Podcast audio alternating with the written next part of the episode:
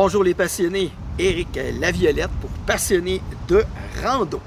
Et aujourd'hui, dans le cadre de notre série Entrevue avec les passionnés, nous avons la chance, je dirais l'honneur de rencontrer un des grands aventuriers euh, de montagne au Québec, Gabriel Philippi, qui en plus nous accueille euh, chez lui à son chalet aujourd'hui. Donc, suivez-moi, on y va. Bonjour Gabriel. Salut Eric. Ça va bien? Très, très bien. Merci beaucoup de, de, de, de nous accueillir. C'est-tu, euh, je dis-tu chez toi ici? Ben, c'est, ton, c'est ton chalet, si on veut, le chalet de ta conjointe. C'est un camp de base. Un camp de base. un beau camp de base. Je sais pas si vous voyez à travers la fenêtre, mais euh, on a un beau, euh, un beau petit camp de, de, de base. Euh, on a fait notre petite introduction à l'extérieur avant de, avant de rentrer. Donc, c'est déjà fait. Euh, je vais en profiter pour euh, commencer en te, en te remerciant, euh, Gabriel. Je t'ai connu un peu à travers euh, Karine qui est allée en expédition dernièrement avec toi, avec, que les passionnés ont pu voir les entrevues qu'on a fait avec Karine, qui donne sa conférence même ce soir, où Ouais. tu vas être, si je ne Ouais. m'abuse. Euh, te remercier parce que on. Je veux pas dire malheureusement, mais on a certains, euh, certains euh, je dirais, explorateurs québécois euh, qui font la sellette, puis que des fois, on, on essaie de rejoindre, on essaie de, de, faire des entrevues avec eux pour partager ça euh, avec nos passionnés. Puis il y a beaucoup de fois, on se frappe malheureusement à, à des portes. On, on se fait dire non, on se frappe à des agents de presse et tout ça. Fait que euh, je tenais à te remercier d'avoir euh, accepté euh, notre offre euh, de, de, de partager euh, tes expériences avec nous. Je pense que ça va être un énorme plaisir pour nos, nos passionnés. Fait que je voulais commencer avec ça en te remerciant d'avoir accepté notre offre, tout simplement. Ben, c'est un grand plaisir. Écoute, je pense que c'est comme ça que les communautés sont intéressantes. C'est quand chacun peut partager ses expériences, partager ses. pour amener des nouveaux à, à avancer là-dedans, puis d'aider, tout simplement aider les gens. là, c'est, le but, je dirais, principal de passionnés de rando, c'est ça.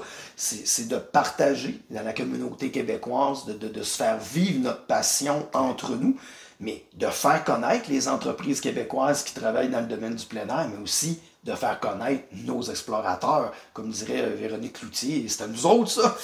Il faut, les- faire connaître, ces gens-là. Donc, euh, en parlant de faire connaître ces gens-là, c'est qui Gabriel Philippi? C'est quelqu'un qui, qui vit ses passions. C'est quelqu'un qui, qui veut profiter du temps que, sur la planète parce qu'on sait tous que on est arrivé et on va repartir. Donc, euh, il n'y a pas grand temps à perdre.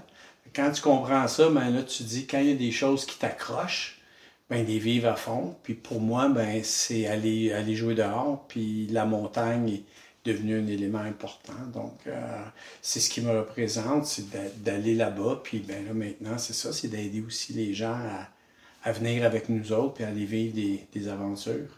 On va y aller avec une, première question. Il faut, faut commencer à quelque part si on veut finir. Ma première question, ça serait qu'est-ce qui te motive euh, dans tes projets, dans, dans tes expéditions, dans tes différentes aventures? C'est quoi ta motivation, tu dirais, principale? C'est juste d'aller vivre quelque chose de nouveau parce que toutes les journées sont différentes. Si je prends un exemple, sur un entraînement, mettons je vais courir un 5 km, le lendemain, je vais recourir un autre 5 km au même endroit. Tout a changé. L'environnement a changé, la température a changé, ce qui se passe. Euh, donc, pour moi, c'est c'est tout le temps quelque chose de nouveau. Puis, c'est d'être dehors, c'est d'aller jouer dehors, de découvrir. Tu sais, on, on est, on est un animal à la base. Donc, donc, c'est notre environnement. Donc, c'est de se retrouver dans cet environnement-là. Ce qui me motive, c'est vraiment ça. C'est vraiment d'être d'être dans notre élément, puis d'aller découvrir, puis d'aller explorer. Tu sais, je, je suis chez North Face, puis le mantra, c'est jamais arrêter d'explorer. Donc, c'est une façon d'explorer euh, pour moi au quotidien. Puis, euh, puis ce qui me motive encore plus, c'est quand tu y vas avec des amis, quand il y a des amis qui se joignent à toi, puis encore plus loin dans la motivation, c'est quand il y a des gens qui veulent venir découvrir avec toi des, des endroits ben, tu le partages puis tu les amènes dans, dans ce chemin-là. Donc, si je résume ça en un mot, c'est d'avoir du plaisir. Ah oui. Il faut qu'il y ait une partie pour toi, il faut qu'il y ait une partie Ah de oui, plaisir à travers ce que tu fais. Ah oui, oui. oui. Ben, je- tu sais, L'escalade de glace, je partais avec mon ami, on parlait de faire de l'escalade de glace, puis je veux dire, si on n'a pas de plaisir, là, on est sur la paroi, puis on n'a pas de plaisir, là, puis on, on fait demi-tour. On va revenir une autre fois. On va y aller maintenant dans, je dirais, une question, euh, parce que, bon, t'as as tellement accompli de choses que maintenant, on n'a pas le choix de, de, de rentrer, je dirais, dans, un peu dans ces accomplissements-là. Une de mes premières questions, ça serait, tu as été, si je ne me trompe pas, le premier Québécois qui a réussi à atteindre le sommet de l'Everest par ces deux versants. Y a-t-il une différence vraiment significative entre, entre les deux voies? T'sais, on s'entend, c'est l'Everest, c'est l'Everest, il n'y a pas rien de facile là-dedans, là, mais y a-tu vraiment une des deux voies qui est plus, si on veut, plus challengeante que l'autre? Oui. C'est c'est drôle que tu mentionnes ça parce que hier, c'était le 13e anniversaire de cette ascension-là. Oh, OK. L'ascension du versant nord qui faisait que j'avais gravi les deux versants. OK. Donc, donc, oui, la différence est énorme dans le sens où le seul point commun, c'est quand tu arrives au sommet. OK. Le reste, c'est totalement... J'ai tout le temps dit, c'est deux montagnes différentes. Oh, OK. Le versant népalais, tu la fameuse histoire de Edmund Hillary en 53 avec son Sherpa Tenzing Norgay qui ont été les premiers à gravir l'Everest. Ils ont traversé le glacier Khumbu qui est, qui, qui- qui est reconnu par tout le monde maintenant avec les échelles et les crevasses. Il y a, il y a tout cet aspect-là là, de, de l'histoire de l'Everest. Puis l'autre versant, qui est sur le versant tibétain, le versant nord, lui, tu n'as pas de glacier. Euh, du camp de base jusqu'au camp de base avancé à 6400 mètres, mais là, tu as un 1200 mètres vertical à faire sur 21 km de long, mais c'est de la moraine. Tu n'es même pas en montagne, tu es en montagne sur de la moraine, mais c'est une moraine que tu montes pendant 21 km. OK. Totalement différent. Il n'y a aucun glacier, il n'y a rien. Puis ce versant-là, le dernier campement est à 8300 mètres contrairement au dernier camp sur l'Everest du côté népalais qui est à 8000 mètres, qui est plus bas, Mhm. mais lui beaucoup plus direct, tandis que lui va mettre beaucoup plus de temps parce que tu vas longer, tu vas rejoindre l'arête et tu vas longer l'arête. C'est totalement différent. Wow, Puis en termes de météo, c'est deux choses différentes. Versant népalais, le jour, il va faire chaud. Euh, parfois, tu vas être en t-shirt dehors au camp de base tellement le soleil plombe. Le versant du côté du Tibet, c'est froid, c'est venteux. Si tu es au camp de base, tu vas rester dans ta tente. Il n'y a aucun plaisir d'être dehors.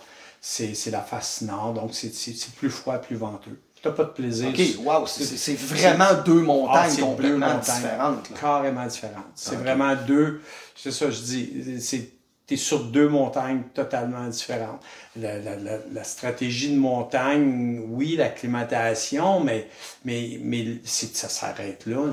Ça s'arrête que oui, tu es sur un 8000 mètres, mais c'est comme si tu deux 8000 mètres différents. On, est dans l'Everest, on parle de l'Everest. Tu as aussi quatre ascensions vraiment jusqu'au sommet de l'Everest à ton actif. Euh, une question en deux parties. Je dirais, la première, est-ce que chacune de ces as- ascensions-là euh, euh, a été vraiment différente une versus l'autre? Est-ce ça devient un peu plus facile à la quatrième versus la première? Puis quand on arrive au sommet, est-ce que l'émotion est la même que la première fois qu'on le fait? Est-ce que c'est aussi spectaculaire? Tu peux-tu en dire un peu plus là-dessus? Ouais, euh, je te dirais que c'est certain que les quatre ascensions étaient différentes. Euh, la météo a été différente dans chacune des ascensions. Ma forme physique a été différente. Donc, je savais que ça allait être différent. C'est pas plus facile la quatrième fois que la première fois parce qu'on est au niveau de la mer ici. Donc, le fameux processus d'acclimatation, d'aller chercher les globules rouges, on est obligé de passer et le refaire et le refaire. Donc, c'est pénible, c'est le côté plate de la chose, là, euh, de monter puis descendre, de faire le fameux yo-yo, euh, mais euh, tu es obligé de passer par là. Donc, à chaque fois que je retourne, je sais jamais comment mon corps va réagir avec l'altitude. Je sais jamais si ça va être plus facile, mais c'est pas parce que j'ai été l'année d'avant où je repars à zéro comme n'importe qui qui recommence, sauf les Sherpas qui, eux, ont pas mm. besoin de s'acclimater. Donc, euh, eux, c'est fantastique à ce niveau-là. Mais c'est pas plus facile. Euh, du, côté, du côté de l'émotion, quand tu arrives au sommet, ben, je te dirais, c'est à peu près comme à chaque fois qu'on s'entraîne ici et qu'on arrive au sommet d'Offord, il y a toujours un wow. Ça change pas. Tu es en haut de quelque chose, tu regardes en bas, il y a un sentiment d'accomplissement, que tu sois au Montfort, que tu sois à Lafayette, à Washington, que tu sois, peu importe les, montagnes que tu vas faire, que tu retournes, il y a ce sentiment-là de Waouh, c'est beau. Je suis content d'être revenu. Du côté de l'émotion, je te dirais que je suis beaucoup plus conscient maintenant d'un sommet d'Everest que je l'étais la première fois. La première fois, ça a été, c'était plus j'ai finalement réussi d'atteindre le sommet. Puis ton seul objectif dans ta tête que tu dis depuis le début, puis même avant de partir de Montréal, c'est il faut que je retourne à la maison vivant, puis je sais que je suis au sommet, puis il faut que je redescende. C'est pas fini. La deuxième fois, c'est je connais un peu plus le terrain, puis l'avantage que j'ai, c'est qu'il y a des endroits où je sais que je peux économiser mon énergie. Puis quand je suis au sommet, ben je sais qu'en redescendant, je vais être capable de mettre l'emphase sur la sécurité pour redescendre, mais je vais beaucoup plus profiter du moment haut. Donc, la deuxième fois, quand je suis arrivé au sommet la deuxième fois, j'ai passé deux heures au sommet sans support d'oxygène supplémentaire. Puis pour moi, ça a été ma récompense. Ma récompense, c'est quand j'arrive au sommet, je suis là, je suis sans support d'oxygène, puis je profite du moment, de l'air pur qu'il y a sur la planète en haut, pour s'il en reste. Mais, mais, c'est le de retourner, puis je te dirais que la troisième fois, quand on est allé, on avait l'Everest pratiquement à nous tout seuls. On avait pris une semaine d'avance sur tout le monde qui montait parce qu'on savait qu'il allait avoir foule. On a changé notre stratégie, notre plan, et on avait pratiquement l'Everest à nous autres tout seuls. Donc, on était arrivé sur la dernière arrête finale, puis je savais, à ce moment-là, tu n'as plus d'obstacle, tu sais que tu vas atteindre le sommet. Puis, je me souviens, j'avais les larmes aux yeux, j'étais émotif parce que je me trouvais privilégié de me retrouver une troisième fois sur le sommet. Wow. Puis que ma définition de montagne, où il n'y a pas 3000 personnes, même si tout le monde dit que l'Everest, c'est rendu fou, c'est à la queue leu il n'y a jamais eu de queue leu. On était tout seul. Au sommet, on était juste les deux. On était deux au sommet. Quand on est arrivé, il y avait un, groupe de deux qui ont descendu, puis on était tout seul. On n'a on pas eu de trafic. Fait c'était quand j'ai monté, puis l'année dernière, l'année dernière, ça a été la même chose. L'année dernière, j'étais avec des clients, puis j'amenais des clients au sommet d'Everest.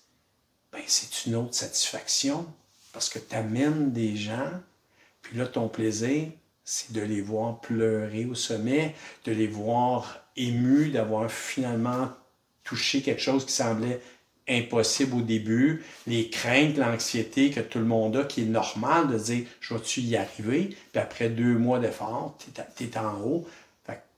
ton, ton travail de guide, de les amener là, de les voir de cette façon-là, ben, c'est une autre façon de voir le sommet. Puis moi aussi, là, c'est, je veux dire, je retournerais euh, comme au Montfort, je retournerais toutes les semaines. Je vais y aller avec une petite question euh, sideways, parce que c'est.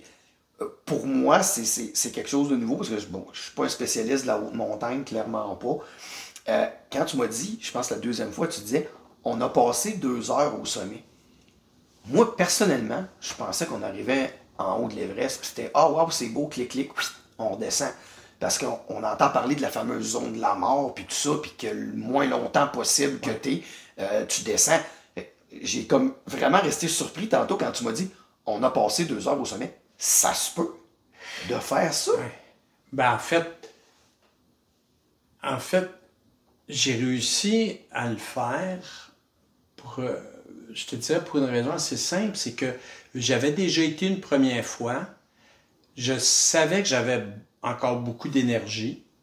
Euh, ça, c'est une affaire que tu prends en considération Tu mm-hmm. durant ta montée. Si tu sens que ça a été difficile, puis que faut que tu redescendes. Si tu as mis 10-12 heures dans la journée du sommet pour te rendre au sommet, il faut que tu calcules la moitié du temps pour redescendre au camp numéro 4, qui est le camp le plus près. Mm-hmm. Personne ne couche au sommet. Non, non, non. donc, donc, faut que tu te dises, si j'ai mis 10 heures, il faut que je redescende pendant 5 heures. Puis la descente, contrairement à ce que les gens pensent, que la descente, ben, c'est facile, tu fais juste descendre. Non, c'est parce que tu as 10 heures de fatigue dans le corps puis là, tu as un autre 5 heures, puis on sait que les accidents qui arrivent en haute montagne, c'est de la fatigue, c'est de l'enthousiasme, c'est des erreurs de des erreurs de je tourne les coins ronds pour arriver le plus vite en bas, puis c'est là que les erreurs se produisent, beaucoup dans descente. Donc, en étant en haut, j'étais conscient que j'avais encore beaucoup d'énergie. Je savais était où le camp 4, je l'avais déjà fait, donc j'étais en pleine possession de mes moyens physiquement, sachant que je pouvais redescendre, puis mentalement, je savais que j'étais encore là. Donc, je pouvais me permettre ce temps-là. OK. OK, je comprends. Mais en temps normal, les gens vont pas passer un temps aussi long. Comme tu dis, les gens, beaucoup, beaucoup, là, leur, leur, gros stress, c'est OK, on est au sommet, je sors, euh, mon appareil photo, tu prends quelques photos de moi au sommet, euh, on se prend des photos ensemble, euh, on prend des photos des commanditaires si on en a et, on redescend. Euh, il y a des gens qui vont arriver, vont enlever le masque à oxygène pour 2-3 minutes, le temps des photos, remettre le masque, euh, se reposer un peu, prendre une barre, tendre quelque chose, puis là, c'est la descente. Il y a un autre projet dans lequel tu as été impliqué, euh, honnêtement, sur le coup, quand je l'ai lu, euh, ça me disait rien, mais à force d'y penser, je me suis rendu compte que j'avais entendu ça, j'avais vu ça un peu dans les médias euh, et tout ça. J'ai comme eu des flashbacks, si on veut, de ça. Euh, L'accordé du cœur. Ouais. Tu peux-tu nous parler un peu de c'était quoi ce projet-là, puis peut-être ta motivation ou pourquoi tu as décidé de t'impliquer dans, dans ce projet-là? Euh, écoute, c'est un, un, jeune greffé du cœur, papa de cinq petits bonhommes qui m'appelle, puis qui me demande au téléphone euh, Moi, je viens d'être greffé, euh, puis je veux aller au Mont Blanc, je veux grimper le Mont Blanc. Il avait, il avait été, il faisait partie d'une tournée de marionnettes géantes, il était au niveau des services, il était technicien de son, ces mm-hmm, choses-là, mm-hmm. de scène, puis, puis il avait été en tournée en France, puis il avait vu le Mont Blanc. Et puis, c'était comme un rêve pour lui si je réussis à avoir euh, une greffe euh, du cœur, puis que je reviens en forme, j'aimerais ça aller au Mont Blanc. Puis son cardiologue, euh, à l'époque, il avait dit une des choses, tu vas juste essayer de sortir de l'hôpital si tu as une greffe. on, verra, on verra la suite. Puis là, quand il m'a appelé, ben, il avait eu sa greffe, puis ça, ça, ça semblait bien sa, sa récupération. Puis il m'a dit Es-tu capable de me dire de quelle façon je je peux aller chercher des permis, comment que ça fonctionne. Et on s'est rencontrés. J'ai dit, ben, regarde, on va se rencontrer, on va voir qu'est-ce que je peux faire pour t'aider. Finalement, je suis devenu chef de l'expédition de la Cordée du Cœur. J'ai dit, je vais t'aider. On va, monter la patente, on va monter le projet. Alors, on s'est mis à chercher le commanditaire, euh, puis on a formé une équipe et on est parti au Mont Blanc. Et, à ce moment-là, le, commanditaire, euh, c'était une pharmaceutique euh, qui, a, commandité euh, l'expédition. Et il y a le journal de Montréal qui a envoyé un journaliste pour nous suivre. Wow. Pour faire des articles sur l'expédition du Mont Blanc. Puis, euh, et ce qui, est, ce qui est quand même comique, c'est que le journaliste était quand même assez jeune, était en forme. Puis après la première journée, il a été obligé de faire demi-tour. Il était plus capable de nous suivre. Alors tu vois, tu avais un greffé du cœur qui monte, et puis tu as un journaliste en forme qui n'est pas capable de suivre. Donc, ça prenait, ça donnait une force déjà en partant de dire, ta minute, lui il monte, le journaliste fait demi-tour, mais lui il continue à monter. Donc, moi, il y avait le cardiologue est venu avec nous sur l'expédition. Parce que un moment donné, quand, quand j'avais parlé à des amis, j'ai dit Ah, j'ai dit, je vais organiser euh, l'expédition. Tout le monde disait Hey, là, t'es fou, là. T'amènes un greffé du cœur, tu sais pas, il risque de, de te lâcher, là. on ne sait pas ce que ça va se passer avec euh, une grève de cœur, euh, ça peut-tu lâcher en haut, en altitude? On n'avait pas de données. Tout ce qu'on savait, c'est qu'on était les premiers à faire ça avec un greffé du cœur, puis on était en totale autonomie. Donc, on traînait nos charges, on, mettait nos camps, on couchait pas dans les refuges du Mont Blanc, on couchait dans nos tentes, on faisait les repas, on faisait tout. OK. Puis c'est ce que je lui avais dit. J'ai dit, Sylvain, j'ai dit, tu vas vivre l'expérience d'un grimpeur, d'un montagnard. On n'ira pas coucher dans les refuges et tout et tout. Donc, il a traîné son sac comme tout le monde, il a vécu l'expérience. Wow. Puis on a fait le sommet. Puis pendant ce temps-là, nous, on faisait la promotion du don d'organes. OK. C'était l'objectif. Alors, on avait chacun photo de gens qui étaient en attente de dons d'organes au Canada. Puis euh, on faisait la sensibilisation du don d'organes pendant toute l'expédition.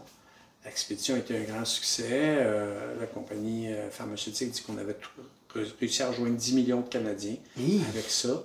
Donc, notre objectif de vouloir toucher des gens était, était atteint. Atteint. était atteint. Puis même qu'en redescendant, on a rencontré un médecin québécois qui, lui, n'était pas très, très chaud à l'idée des dons d'organes, dans le sens où il croyait pas trop là, à ce que euh, il n'avait pas signé sa carte. il n'avait pas signé. Et puis, en redescendant, quand, quand Sylvain était la preuve vivante, on l'a rencontré, on a jasé, il a signé. Donc, Sylvain, son objectif, c'est qu'il y en ait au moins un qui signe. Et c'est arrivé au, pied de la montagne euh, quand on l'a rencontré. C'était même un médecin. Et puis, euh, ben, après ça, ben, on, a donné des conférences. Euh, Sylvain et le cardiologue ont donné des conférences au niveau des hôpitaux pour essayer de changer des choses au Québec. L'importance des gens qui décèdent, qu'on peut essayer de préserver jusqu'à temps qu'on prélève les organes. Tu as fait beaucoup d'exploits euh, bon, en montagne, de l'exploration, des aventures, amener des gens sur l'Everest et tout ça. Mais il y a quelque chose dans ta biographie qui est venu, qui est vraiment venu me chercher. Tu as fait un triathlon, ton premier triathlon que tu as fait dans ta vie. Tu as décidé de faire un triathlon. Là, vous voyez, on est sur le bord de l'eau. Tu savais pas nager. OK. Là, tu vas m'expliquer qu'est-ce qui. Comment ça t'est amené à dire je sais pas nager, je vais faire un triathlon. Puis comment qu'on fait pour vaincre quelque chose comme ça? Parce que là, c'est pas. Euh, c'est pas une petite affaire, là. Tu savais pas nager. Ouais. Parle-moi donc un peu de ça. Euh, ben, ça a commencé, j'étais. Parce que je fais des conférences en entreprise. Puis là, j'étais euh, c'était dans une salle, il y avait 800 personnes, puis il y a toujours une période de questions. Ben, la mm-hmm. majorité du une période de questions à la fin. Puis il y a quelqu'un qui dit Maintenant que tu as fait l'Everest sur les deux bords, qu'est-ce qui te reste à faire dans la vie? Moi, j'ai lâché tout simplement, ben, j'ai dit Je vais faire un Ironman. Je vais apprendre à nager. C'est mon Everest. Je vais faire mon Everest à moi. Puis mon Everest à moi, c'est apprendre à nager. Puis je vais faire un Ironman. Donc, 3.8. Puis j'essaie d'aller le faire en Floride parce que c'est venu par la suite. Mon ami m'a dit, ben là, il dit, faut que tu viennes en Floride. Puis en Floride, ben, c'est 3.8 km de nage en eau libre, euh, en pleine mer. Dans les vagues, tout, là. c'est pas de piscine, là. En pleine mer, c'est ça. En, non, non, c'est pas de la piscine. puis, euh, puis, après ça, ben, c'est ça. C'est, tu, tu, continues, si tu réussis à rentrer dans le temps, tu continues avec le vélo de 180 km de vélo. Puis après le vélo, ben, tu continues avec un marathon, euh, le marathon de 42,2 km. mais, mais tout ça pour te dire que en conférence, moi je suis là, j'inspire les gens en conférence. Je, je, leur, je leur fais voir que ça dépend de ce que l'entreprise veut comme conférence. Mais il y a toujours de l'inspiration à travers mes conférences. Les gens s'aperçoivent que il y a des pépins qui arrivent, puis comment tu t'en sors, comment tu passes par-dessus les obstacles, euh, le travail d'équipe, toutes ces choses-là rentrent dans une conférence. Mais je dois être l'exemple quand je leur dis vous êtes capable, puis vous êtes capable de le faire, puis vous devez croire en vous. Mais ça commence par moi. Je dois Ah. montrer l'exemple. Alors, quand j'ai dit ça dans cette conférence-là, je me souviens très bien, on est revenu à, la maison, ma conjointe a dit, euh, parce qu'elle était dans la salle, elle a failli s'évanouir euh, quand j'ai dit ça, parce que elle, m'a- vu, là, quand on dit je sais pas nager, là, c'est terrorisé par l'eau. OK. Terrorisé. C'est pas De juste j'ai pas appris à nager, c'est- c'est- il y avait une peur de relier à J'ai passé près de la noyade deux fois quand j'étais jeune. Donc, donc, pour moi, c'est de l'eau aux chevilles, là, j'étais bon. OK. OK? Fait que, Ouf, fait qu'elle, ok. elle m'a vu, là, tu sais. Puis ils ont tout essayé, je veux dire. Euh, sauveteur national dans la famille, il y avait une des, une des filles qui est sauveteur national. Ils ont essayé, ma conjointe, elle a essayé. Elle a dit, Garde, elle dit, tes, pieds kickent pas, là, tu, tu- tu fais de la montagne, tu as, des pattes de chèvre, là, c'est, c'est, c'est, c'est, c'est barré ton affaire, là, ça marche pas. Puis, euh, fait qu'elle dit, tu te rends compte qu'est-ce que tu viens de dire, là, tu sais?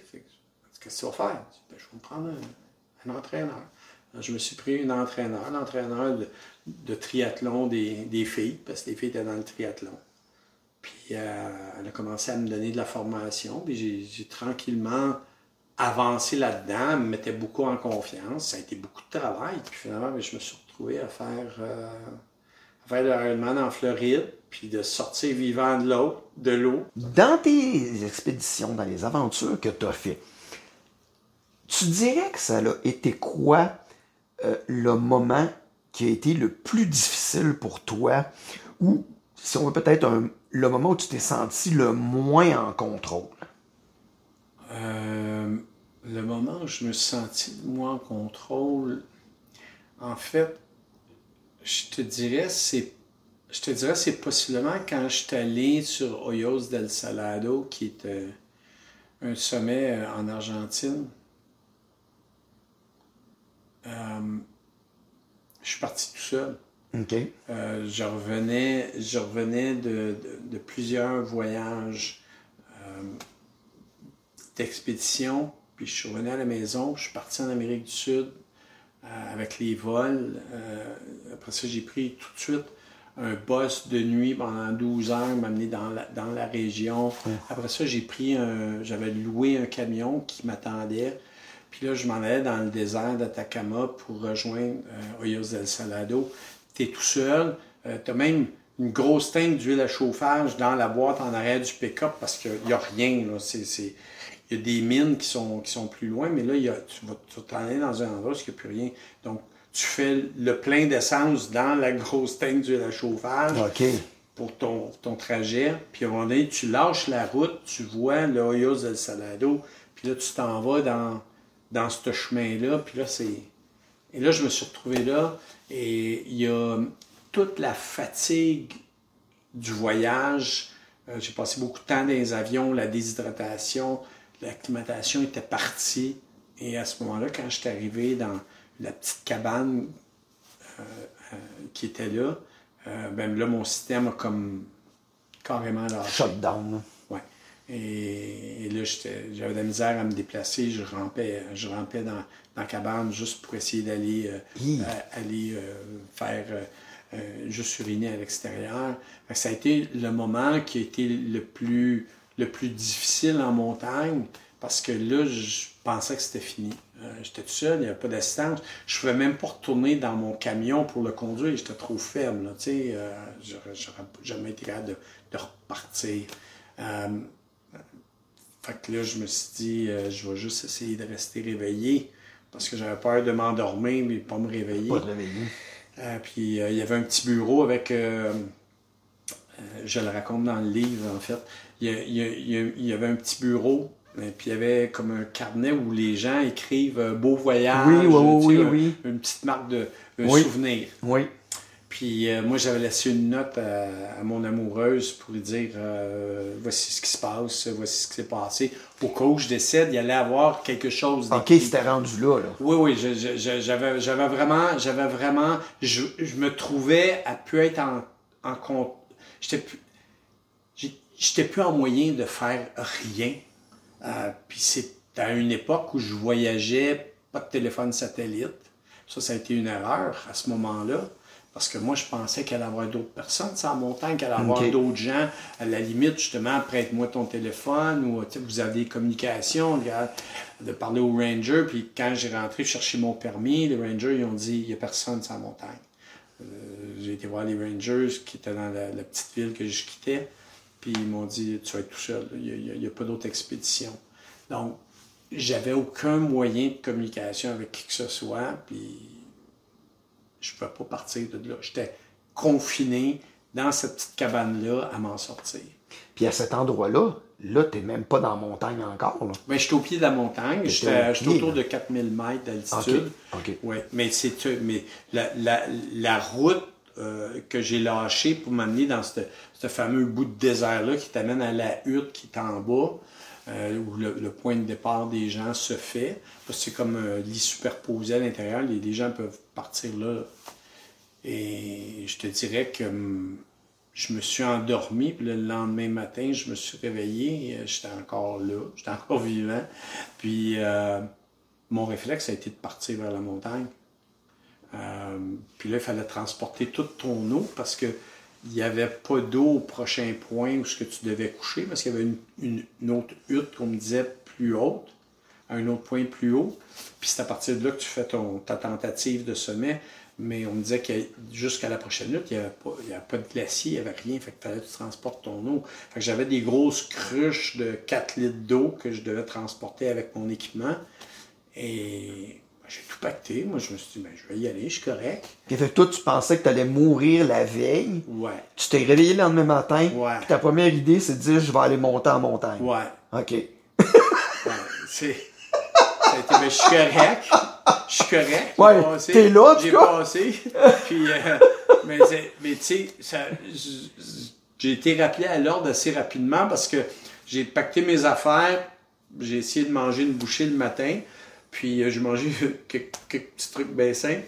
Puis, j'ai commencé à marcher. Puis, je te dirais, j'ai peut-être fait. euh, ah, je me souviens pas, j'ai pas fait grand-chose. J'ai marché peut-être une centaine de mètres, je me souviens pas. là. J'ai pas marché beaucoup, beaucoup. Il faisait chaud, c'était pesant, j'étais faible, je voyais que je, je me rendrais nulle part. là. Fait que là, j'ai dit, OK, euh, je pense que le message est passé, là, ça te donne rien, tu reviendras. Et je suis retourné euh, à mon camion, j'ai mis mes affaires dans le camion, puis je suis redescendu, puis je suis parti. Puis quand j'ai pris le temps de réfléchir sur tout ça à Lima, euh, euh, je, je me suis dit, ben là, ça faisait un non-sens, mais j'étais tellement fatigué que justement, quand j'ai décidé de partir, possiblement que mon jugement n'était pas là du Ouais, tout. le jugement était altéré. J'étais fatigué, il n'y a plus rien qui computait, comme on dit en chinois. Là. Mm. Fait que, euh, ouais, ça a été le moment où je te dirais où je me suis dit, je pense que je pense que ça risque de finir là. là. OK. À l'inverse, maintenant, ça, serait quoi le moment, le plus beau moment, la, la plus belle chose que tu as vécu, euh, choisi euh, à, à ton idée, à toi, que tu as eu peut-être dans, dans, dans ta carrière? Peut-être que c'est même pas en montagne. euh. Mais moi, je pense que je pense que chacune des expéditions ont chacun un moment privilégié que tu, que, que tu, que tu gardes. Ouais. Je suis capable d'identifier à chacune des expéditions, si on prenait le temps, là, à chacune des expéditions, je serais capable d'identifier un moment qui a été un moment super fort de l'expédition, qui est un souvenir marquant de cette expédition-là.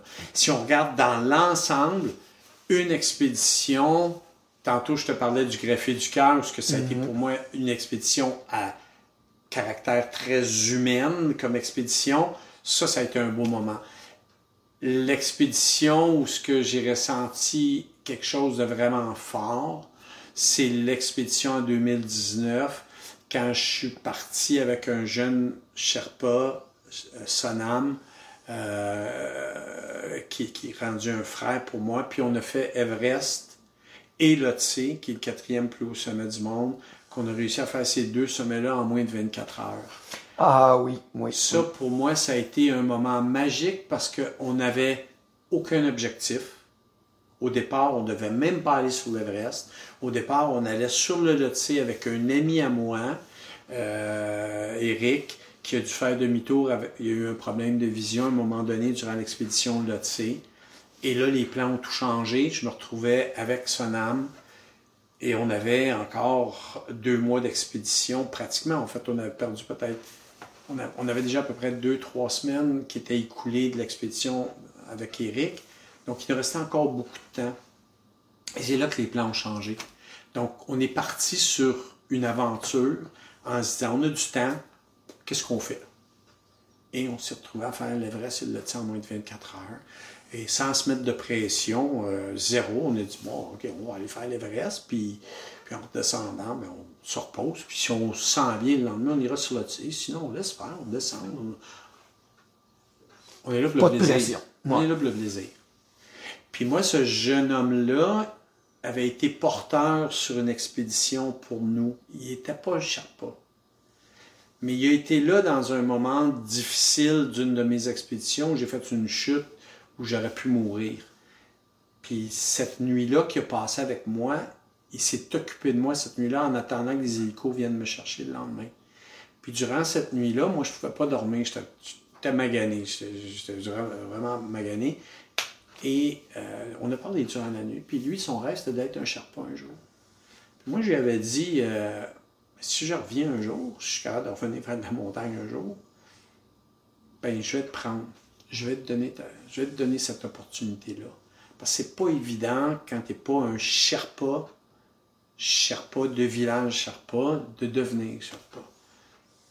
Et je lui ai donné cette opportunité-là. Et je le fais avec lui sur un des projets, un des plus grands projets que, j'ai fait en montagne. Pour moi, c'était pour lui donner cette chance-là d'avoir la notoriété.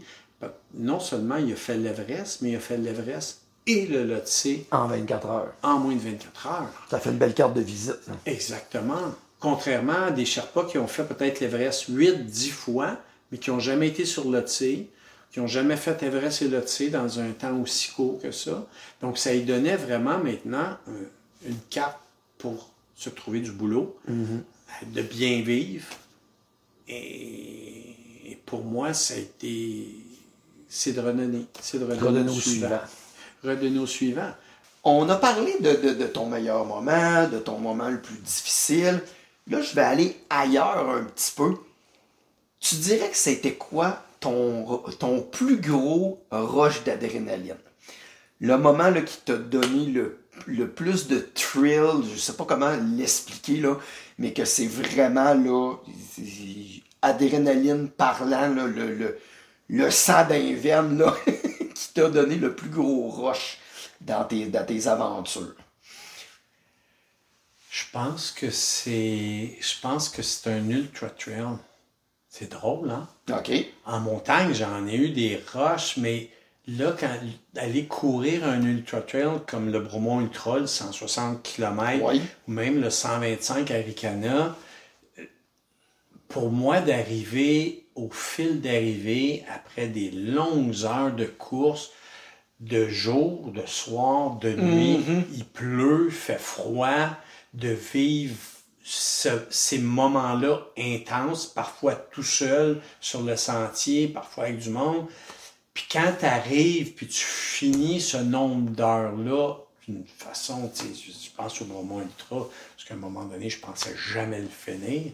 Tu arrives là, il y a, quelque chose qui fait que tu revois tout ça, là, puis tu dis, ouais, ça, je pense que ça a été je pense que ça a été quelque chose de, fou. De fou. Mais t'en veux encore. Et Gabriel, tu fais des conférences, tu as fait des expéditions, tu as écrit des livres, tu as amené du monde, euh, des gens au sommet de l'Everest et tout ça. À travers tout ça, c'est quoi le message que Gabriel Philippi essaie de passer aux gens? À travers tout ça? Y a-t-il un message que tu essaies de transmettre? Ben, en fait, je te dirais que c'est que les gens peuvent être à ma place puis faire la même chose. Euh, tu sais, les conférences en entreprise, oui, les entreprises vont me demander, je veux que tu parles du travail d'équipe. Euh, je veux que tu parles comment on est capable d'atteindre notre objectif cette année de X milliers de dollars.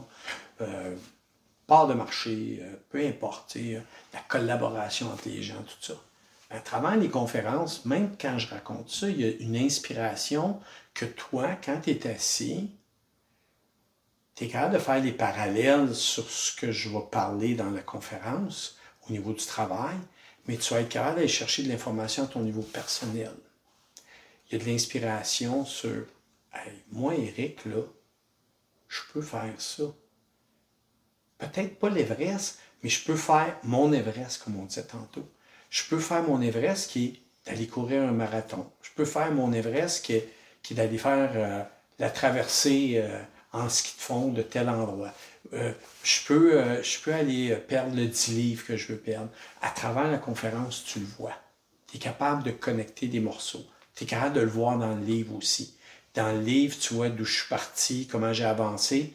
Puis, je veux dire, je viens d'une famille de 10 enfants. Là. Puis, mon père ne m'a jamais donné de l'argent pour aller sur l'Everest. Je veux dire, 10 enfants, là, il y a bien d'autres choses à se casser la tête. Euh, tout, tout, ce que j'ai fait ou ce que je me suis rendu, les choses que, que j'ai réussi à faire, ben, je suis parti, puis je pense qu'il y a. Je pense qu'il y a une recette à mettre en place. Mm-hmm. Puis quand tu la mets en place, puis que tu as de la discipline, ça prend de la discipline. Parce que souvent, les gens pensent que c'est de même que ça se fait. Puis les gens oublient des fois qu'il y a des efforts à faire, qu'il y a une discipline à avoir, qu'il y a une persévérance à avoir. Mais si tu aimais ces éléments-là, puis tu veux vraiment aller chercher quelque chose, tu vas l'avoir. Puis je pense que c'est le message à travers toutes les affaires que je fais. Parce que moi, je suis défini, parce qu'à un moment donné, quand je suis revenu de l'Everest la première fois, je n'avais pas fait le sommet. Mon chef d'expédition, Babou Sherpa, qui, avait deux, qui a deux records Guinness qui tiennent encore aujourd'hui, m'avait dit Gabriel, pose la question pourquoi ça la montagne? En t'entendant, pose la question. Puis j'ai réussi à, savoir que moi, je ne m'étais pas posé la question avant pourquoi? Puis c'est important. C'est important de savoir pourquoi on se lève le matin. Qu'est-ce qui va faire que tu être heureux aujourd'hui dans ta journée, au travail, en maison?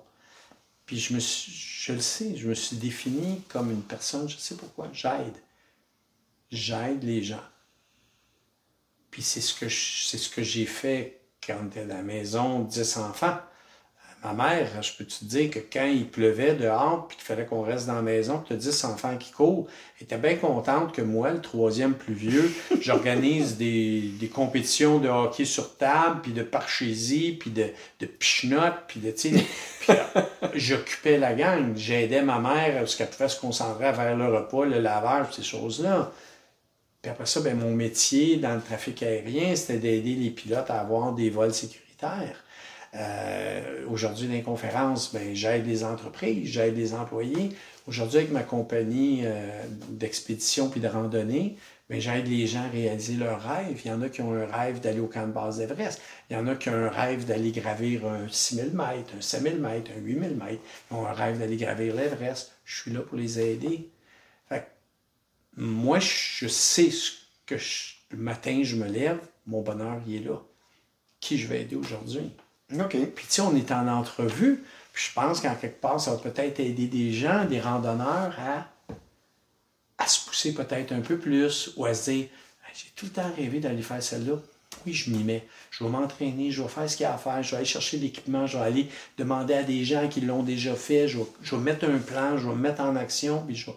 Tu comprends? Fait, c'est pour ça, moi, je me définis comme ça, puis je pense qu'à travers ce que je fais, ben, je transmets ça. Je pense qu'il n'y a rien d'autre à dire. Notre dernière question qu'on pose à tous les gens, c'est un peu une question clé, hein, quitter au début, qui ont toujours quelques questions, les points forts, les points faibles, qui reviennent dans nos différentes entrevues. Puis une qu'on fait revenir sous, à, tout le monde, c'est quelle est ta pièce d'équipement favorite? Ah! Ça, souvent, ça, les gens sont comme Hein? OK. D'équipement. En fait, euh, vite comme ça, là, je te dirais le duct tape. c'est vraiment bon. Je pense que ça va rejoindre beaucoup de, de beaucoup de nos gens.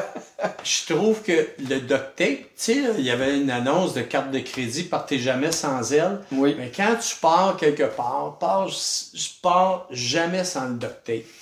Autour du bâton, Ah, euh, sur un bout de carton dans ton Moi, c'est sac sur le piolet, là, sur le piolet, sur le manche du piolet. Je mets du duct tape sur mes deux manches de piolet. Fait que si je vais euh, en escalade de glace, il y a de quoi qui est, il y a- parce que tu mets du duvet, tu, tu ouvres une pièce, le duvet se met à sortir. Puis ça, ça m'a, ça m'a, ça m'a donné mon premier sommet d'Everest, le duct tape. Ah oui. On était en journée du sommet, je vais te raconter ça rapidement.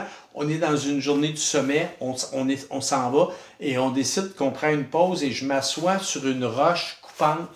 Puis quand je me relève, les plumes de duvet qui volent de partout. Ouais, ok. Et là, euh, je comprends pas. Puis là, je me tourne de bord, puis l'ACPA, il dit, euh, il dit, c'est ouvert au niveau des fesses. c'est Ok. J'étais sur une roche coupante. Fait que là, ben là, j'avais mon piolet, on a pris du duct tape, on a tout arrangé ça, puis j'ai pu continuer. Ah, eu du duct tape, là, les plumes seraient parties, puis j'a- j'aurais eu froid à un moment donné. Regarde, on a terminé.